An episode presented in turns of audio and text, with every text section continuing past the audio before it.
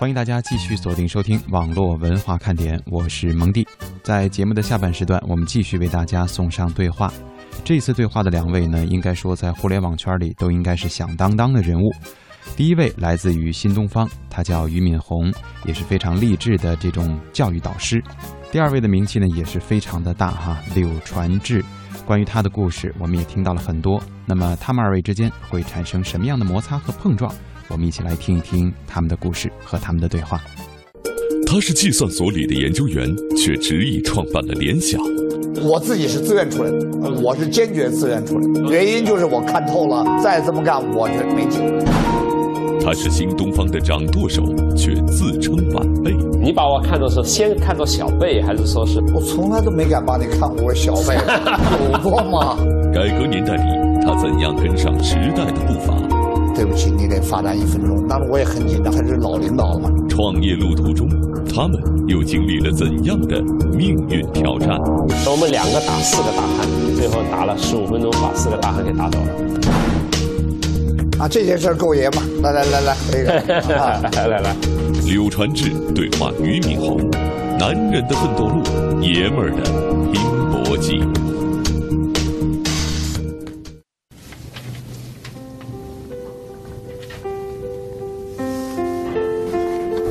跟刘总认识了十二年左右吧，差不多。原来我跟刘总也没怎么见过，对，应该算是正式见面就第一次。因为在他之前，尽管他向新东方投了五千万，但是他跟没没跟我见过。当时我的档次是跟他手下的二三级部门的人谈。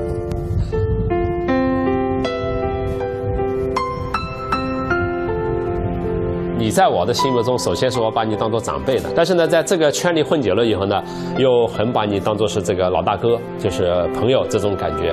可是我想反过来问你一下，就是说，比如说你看到像我这样的，啊，在咱们这个圈里面啊，你把我看作是先看作小辈，还是说是看作是一个什么样的状态？我从来都没敢把你看过小辈，有过吗？从来都没有过，真真是我这个是真是吗？良心的当然的当然。在柳传志面前自称商界晚辈的俞敏洪，已经在商海中打拼了二十年，在人们眼里，他是精明强干的新东方校长。然而，俞敏洪却认为自己并没有人们所想的那般强势，性格中的一丝寡断，在过去的很长一段时间里渗透到了新东方的发展之中。到现在为止，在我做新东方的时候，还能够体现出来。很多关键时候啊，我自己不敢一下子下决断。明明我觉得这个东西可能是对的，我要把新东方的一帮人给召集起来，一起来讨论。讨论到最后，大家说：“哎，这个就是这样的。”完了，我再去做。我看你重组的时候也是雷厉风行的嘛，没看出你犹豫不决来。重组那个时候呢，大家都达到了共识了，所以就是也知道了它的结果是怎么样的，所以大家才会比较比较痛快。我我呢？呃，属于那种就是说，比如说我做事情的时候，如果要违背某一个人的意志，非要跟人硬扛，我是既没做过也不敢做，所以我不敢违背人的意志。比如说我从小到大不敢违背我老妈的意志，啊，这个带来的这个影响呢，后来也不敢违背老婆的意志。比如说啊，完了以后呢，前面的话是真的，后边的话是真的假的，真的不好说啊。是真的，部分意义上是真的。新东方，我周围团队他们的意志。我也特别不敢违反，所以呢，我要就是对某一个人这个观点不认可的话，我会组织一帮人来跟他一起讨论，最后用一帮人来违反他的意志。实际上你还是要 按照你的意志做，只不过换个方法就是。对对对，但是呢，实际上后来我想，我何苦绕这么一圈呢？很多事情不就绕一圈绕复杂了吗？我还不如直截了当告诉他，就是我就是这么想的，对不起。但是我这个我就是这么想的，对不起这句话，我是说不出来的。到今天还是，所以在这点上，我看到你是挺了不起的，就是你身上的这个优点，跟你熟悉以后，第一个学习的优点，就是该决断的时候，决断了不能变。俞敏洪诚恳谦逊的话语中，带着对柳传志过去三十年奋斗的敬仰。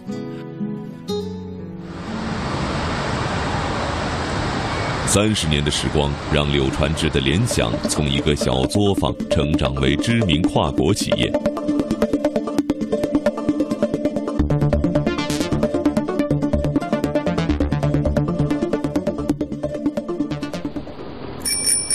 回想创业之初，一个四十岁的中年人怀揣着将高科技产业化的理想，离开了计算机所。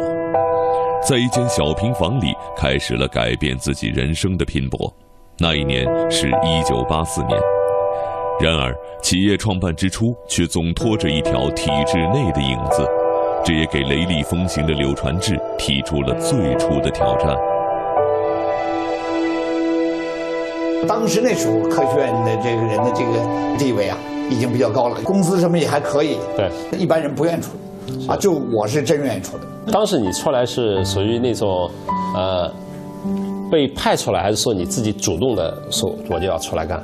当时是这样，就是薪水不给你了，嗯，但是名字还是留在计算所的，嗯嗯，就是留我留置停薪嘛，是不是？等于是这个留置停，就是我们实际上呢，为了让其他的同事有好的感受，嗯，这个这个工钱呢，薪水啊，还是向计算所发给我们，但实际是我们把薪水交给计算所。对，要不然的话，其他人就更不肯出来了。是是是，我自但是我做头的我知道，就是我们实际上是把这大家的工资奖金全交上去，然后呢，表示大家实际上还是这个带着职带这个什么，其实是薪水是停了的。是你当时当时是我自己是自愿出来的，当时我是坚决自愿出来的。原因就是我看透了，再这么干我觉得没劲。现在啊，这个年轻人创业谈的很多。现在我发现中国社会现象中间，这个四十岁左右的人是绝对不肯出来了。我在刚开始出来办企业的时候呢，带的是这个科学院计算所的一帮人，这里边有不少就是应该讲就是科学家，已经有一定造诣的人了啊。是是，这个当时啊，你说开个会啊。大家全知道，科学院的人呢，真的是这个没有什么时间观念啊。当在当时都觉得自己了不起。是。还有一个呢，就是做事儿的时候定了一个具体的一件事情，做没做好以后，老是有说法啊，总是有各种各样的理由。嗯。后来跟大家说好，那这么做咱就就散了。我大概是在八九九零年定的迟到罚站一分钟的这个这个话。定下来了以后啊，这大家都同意。定下来以后，当天晚这个开会的时候，就有一个同事呢迟到。这呢是原来机长的科技处的处长，等于是我的一个老领导。啊，当时就是说好了，我说老吴，你这是迟到了，那对不起，你得罚站一分钟。嗯啊。当时我也很紧张，因为他是老领导了嘛，呃，年龄大概要比我大也就有快二十岁了。是。后来我说，今晚上一会儿下了散了会，我到你们家给你站一分钟，你现在得站一分钟。当时大家其实都都吃一惊，没想到就真这么做。啊，从此以后就是，凡只要是迟到的啊，就是就严格按这个做。那这个老吴他最后能够谅解你也挺不容易的，他的老脸和面子在这个地方。是是是，但是我也我也把话说，就是先道了歉。因为今天咱们宣布过了，也说了，这个咱们这历来开会开不成。我说不这么弄的话，咱这就就就散了。所有人都同意。你这种作风是从部队学会的，还是说你觉得你从天性中间就有这样的感觉？应该讲，到过部队的人挺多。嗯啊，倒未必人人都这样。嗯，但是呢，到过部队确实对我有很大的帮助。在部队的时候啊，就是我我是军事院校了。嗯嗯嗯。像我们当时一个班呢，都有一个指导员，一个班主任啊。这个指当时我在那个班的指导员、班主任呢，都是四五年那个抗日战争前后的这个这个兵啊，所以当时他们的军衔就是都是少校。嗯。都经常讲一些这个打仗的故事啊等等。那这个当时听了真是很还是很惊心动魄。攻不下一个地方的时候，玩了命的要往上上，就这种英雄主义的这种劲头，其实对我还是有很大的影响。在部队里养成的性格，伴随着柳传志闯荡在改革的大潮中。那时的中国正值计划经济向市场经济转型的时期，人们在前所未有的社会景象中洗涤着自己头脑中大锅饭思想。身处经济转型期的联想，在成立的第二年便开发出了专门应用于汉字系统的联想汉卡。这对当时的联想来说是一次重要的发展机遇。然而，柳传志在随后的一次看似果敢的决定，却险些断送了刚刚起步的联想。当时我们实际呢，就是在国内买来卖去，利润呢不够高。是，其实我们发现呢，在国外直接的这个代理那订货，对，然后呢，把这个钱交给他们，这个电脑的这个利润呢就会很高。但这时候怎么办呢？你必须把这个外汇对。你把人民币吧，对。你得换成外汇，对这个外汇要打给人家，对还有这个进口指标要打给人家，人家才能才能来。因此，因此，啊人民币换外汇这个过程，再把外汇打过去，对这个过程呢，对那个以前没做过，是我呢就带了一个同事去做了。人民币从哪儿来的呢？是跟银行借的啊。当时呢是有人担保以后跟银行借了三百万。嗯这个日子呢是跟 IBM 订的货啊，是大概在四月二十几号这个准确日子之前。嗯如果能够啊打去这个一百万美元的话，大概 discount 就是折扣百分之四十，是那就是可以大赚一把。对对对对啊，于是呢，我就带着这个钱呢，就去找一家进出口公司，给我把这个钱呢，这个换回来打出去。嗯。啊，当时呢，就是经人介绍啊，这个还有人家老乡介绍啊，是一个潮州人啊他是一个进出口公司的，是。啊，那谈判好了以后，讨价还价一番，一口答应换出去。于是呢，我们就把钱的一半先给了他，然后我就回了北京，留个同事在那看着。结果呢，老没消息，一个快一个礼拜没消息。后来我就问这同事怎么，同事说还没动静呢。说有动静我就告诉你。我说正是没动静你才得告诉我呢，怎么会怎么到这会没动静呢？对。然后我那天一听就就就就急了，然后那天呢，立刻就我都飞到深圳去，是急到什么样？就是表都没带，就就去了。到那以后找着我的同志，再去找那人没有了，嗯嗯，没有了。对，或者你这一下就就就就真吓傻了。等于把家里的钱都已经拿过去了。不是家里，就这个借的钱呐、就是除了我们以前的都给了人家以后，嗯这这人找不着了。对对对其实呢，他就是一个相当于一个皮包公司，在一个大楼里边。对我我这同事负责看着呢，确实呢，这个这个脑子可能转弯转不过，看着是什么意思，他不明白。他以为就是等把钱，他以为人都是像过去很老实的，把钱打完，告给他一个信儿，他再向我报喜就完了，告诉我我事情办完了。其实主要是应该看住他嘛。对对对对。结果那那这这这，所以就就就就傻了，顿时就懵了。后来呢，我确实就是开着板砖在他们家憋着，最后人家自个儿出来了。啊。人家说我你的钱我给你挪用了，我不是真骗你。啊啊，只不过我觉得这个这个这外汇率涨得很高，我拿那钱我先挪用。啊啊，所以那个砖头也没用着啊，但是呢那个钱呢，但把我的事儿给我耽误了。啊幸亏我在别的地方，我用更加急的渠道，我还是把那个那件事儿做成了。对，那那你还追得够够快的。但是那件事儿，嗯。前前后把钱发发现丢了，到那人出现，大概我我记不太准确了，大概一个多礼拜到十天。那那个个日子就度日如如如年了，对那就是那就不得了了那个就是夜里头到了半夜里头就就吓醒了，心狂跳不止啊，然后真的就是感到太紧张了，因为压力无穷大，结果就天天这样，等他把钱追回来以后啊，事儿过完了，这都弄好了，我依然天天夜里头还被吓醒，这个后来给给我落了一病根儿我觉得怪冤得慌的啊。年近七十岁的柳传志调侃着自己曾经被骗的经历。对于当时年利润只有一百万元的联想来说，三百万的损失是致命的。柳传志至今还记得自己拿着板砖上门追账的情景，这些情景也不禁让俞敏洪想起了改变自己人生轨迹的惊险往事。我倒是做生意做到今天，我我这个反正不算做生意，因为都是学生教育收款，所以还没出现过你这样的这个钱被骗走了以后。但你被绑架的镜镜头这个够可以了。那个那个自己就已经，那个就已经没有感觉了，到最后。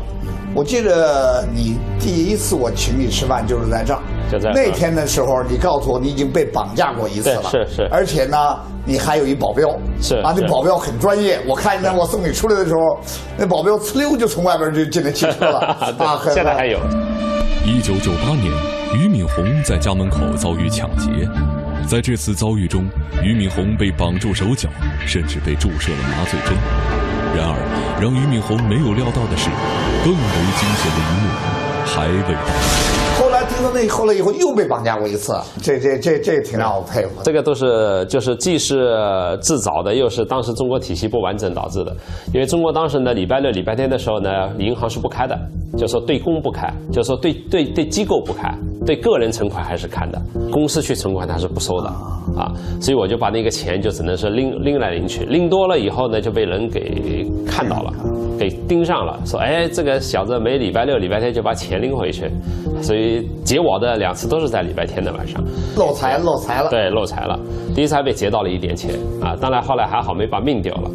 呃，第二次呢是一分钱都没结到，因为第二次我觉得再为他们结，这个命就丢了。所以第二次有保镖了吗？第二次还当时还没有保镖。啊，呃，第二次是有个司机，完了我们两个打四个大汉，最后打了十五分钟，把四个大汉给打走了，啊，都受了点伤你，但是呢你会武术吗？不会，但是在那个时候的爆发力啊，可能比会武功的人还要厉害但。他们也会爆发力，也会上来吗？这这可能不一样吧？这个这个这个，邪不压因为正可能对，我跟你说，刘总，你看我这个身材还是比较瘦小的嘛，啊是吧？就是比较瘦，不小倒不小，高度还可以。那个跟我对打的两个大汉，大概都有一米八零左右，居然被我打的这个就是左右招架，真的，对。好就好在他们身上没带刀，他们第二次的时候带了一把假枪嘛，顶着我不能动。后来就是我后来怎么发现枪是假的？我就觉得，就是如期被他们逼到房间里，啊，就肯定给你弄死了。还不如拿枪枪你打拉倒了。对，还不如就说干脆你一枪给我毙了拉倒了。所以我当时的感觉，他枪顶在我这儿的时候，他们叫我两个人叫我别动。完了以后我就特别沉着啊，很奇怪，特别沉着。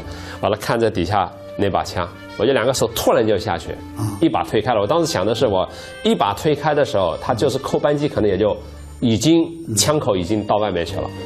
呃，推开以后，我用力，那个时候力气真的是很大，啊那那当然用手一掰，居然把他那个枪给掰断了。后来我知道是假枪啊啊。完了，在这个打斗的过程中间，我特别担心他们有刀，啊结果发现他们一直在用拳头跟我打，我就知道他们没没刀，所以我就没有了生命之忧所以那个力气就爆发出来了。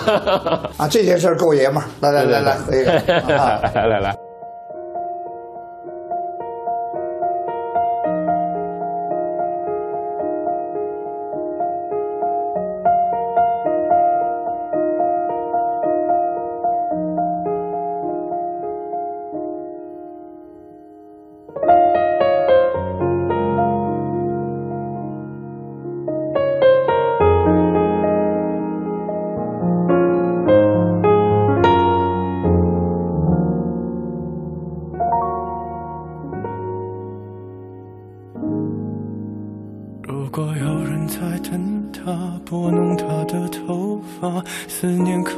墙和瓦。如果感情会挣扎，没有说的儒雅，把挽回的手放下。镜子里的人说假话，违心的样子，你决定了吗？装聋或者作哑。要不我先说话。我们的爱情到这儿刚刚好，剩不多也不少，还能忘掉。我应该可以把自己照顾好。我们的距离到这儿刚刚好，不够我们拥抱，就挽回不了。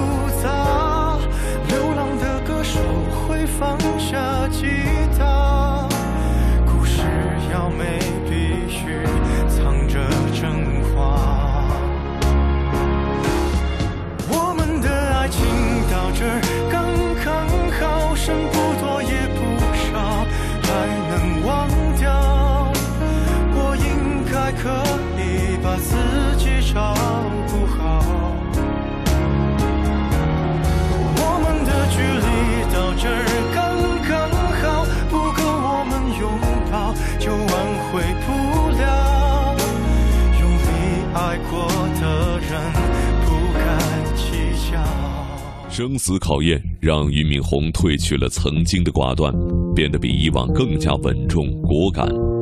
这种性格上的变化，也潜移默化地影响到了他对待企业甚至是人生的态度。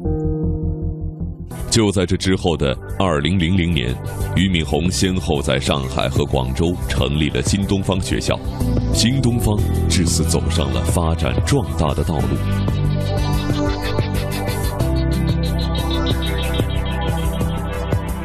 而对于柳传志这个真性情的男人而言，三十年的商海拼搏始终贯穿着他直率的性格。对于联想未来的发展，柳传志也显示出他特有的从容。刘总啊，在那个企业家的心中，在中国的啊，你是交接班最成功的人之一，呃，这个也是在我心目中学习的榜样。呃，我觉得我们这些人做到今天啊，呃，还没有明确那么明确到最后就是能够就是说我就退了，完了我下面有明确的谁谁谁接，完了这个人出去以后他就变成了另外一个大员，完了在中国他变成了一个独立形象。杨元庆毫无疑问呢，他就变成了一个。就是说，在当时联想电脑，你把它交交给他的时候，就变成了一个在中国非常独立的、成功的这种职业经理人，呃，这个形象。那这中间呢，实际上他也是淘汰出来，也是好好几个人嘛，好几个人里面，慢慢的杨安庆的这个啥，现在看来呢，杨安庆也是个真性情的人，是所以真性情就是看这个当然。他不还有很多人他是属于这样的，就是跟你说的时候是一回事儿，这个心里。未必想的是另外一回事赞同这个对想的是另外我我我现在手下这这这这几位都是，嗯，他真的不同意我的意见的，他是他是直接跟你说了。啊直接说他啊，所以我跟杨庆的这个中间也还是有过这个很多碰撞的这个地方是啊，就比如我修理他的地方啊，是是是。但是我我我也很真诚，是吧？是的是。也有我不对的地方，就是这个这大大家的，嗯。但是总总体上，呃，肯定杨先是领情的了，是吧？是。就是要把企业利益看在高于自己的个人利益，嗯。就是你可以追求好的生活、住好房子，这都没关系，是。但是你必须把企业先办大，是的是，办大企业，同时你要考虑到同事啊，考虑到这个也很重要。有很多人呢，在做的同时，他是先替自个儿打小九九，这个很快就会被识别掉，会会被淘汰。一个好的领军的人啊，就是嗯百分之六七十都都都是他，因为他可以这个团结好班子啊，制定好战略，带人。如果这第一把手不行，那整个人就不行。是那么呃我在这些年呢，其实呢，就是呃招力就是发现哪些人行，哪些人不行。嗯，其实到最后就讲人的幸福观吧。你说最幸福的事情，无非有几件事儿。嗯一个，比如你想受人尊重，但是你希望的是人发自内心的尊重，而不是你这个压着人家尊重，对吧？是是他要从心里边感觉到啊，你你确实是啊，这个这个对你的人品、对你的能力要有尊重。嗯。第二一个呢，你总最后总希望有一些是你真正惦记的人和一些人真正惦记着你。是啊是啊，这些人如果更有才华，那那就是更好。对。商界的起起伏伏，人生的风风雨雨，让两个老男人雕琢着自己的性情、人生。对于柳传志，亦或是俞敏洪来说，像爷们儿一样去拼搏，往往超越了金钱和社会地位。在两个老男人的睿智和勇敢之中，包含的是勇于承担责任和对正义的捍卫。而对于他们个人而言，亦有着更多的感悟。现在我们做企业的时候，经常要要要考虑的一个很多的问题，就还要把这个最根本的目的是什么？你你你比如办新东方，你自己啊，到底我办学校是图什么？啊，你自己到底图什么？是然后再想我办学校的时候是不是符合了这这个目的了？对对对哪怕做一个具体事儿啊，哪怕今天咱们俩在这聊天儿，这这旁边还有这个摄像机这照着，那咱们这目的是什么啊？对啊，所以老扣着目的去做事儿，对我觉得他基本上就不会跑题。对不然的话，做着做着很容易走。原因是因为你并不知道哪一天你的生命突然就会终止。既然你不知道你的生命哪一天会终止，你活着的每一天就应该好好的活好，并且要活得活得有滋有味儿，要活出意思来。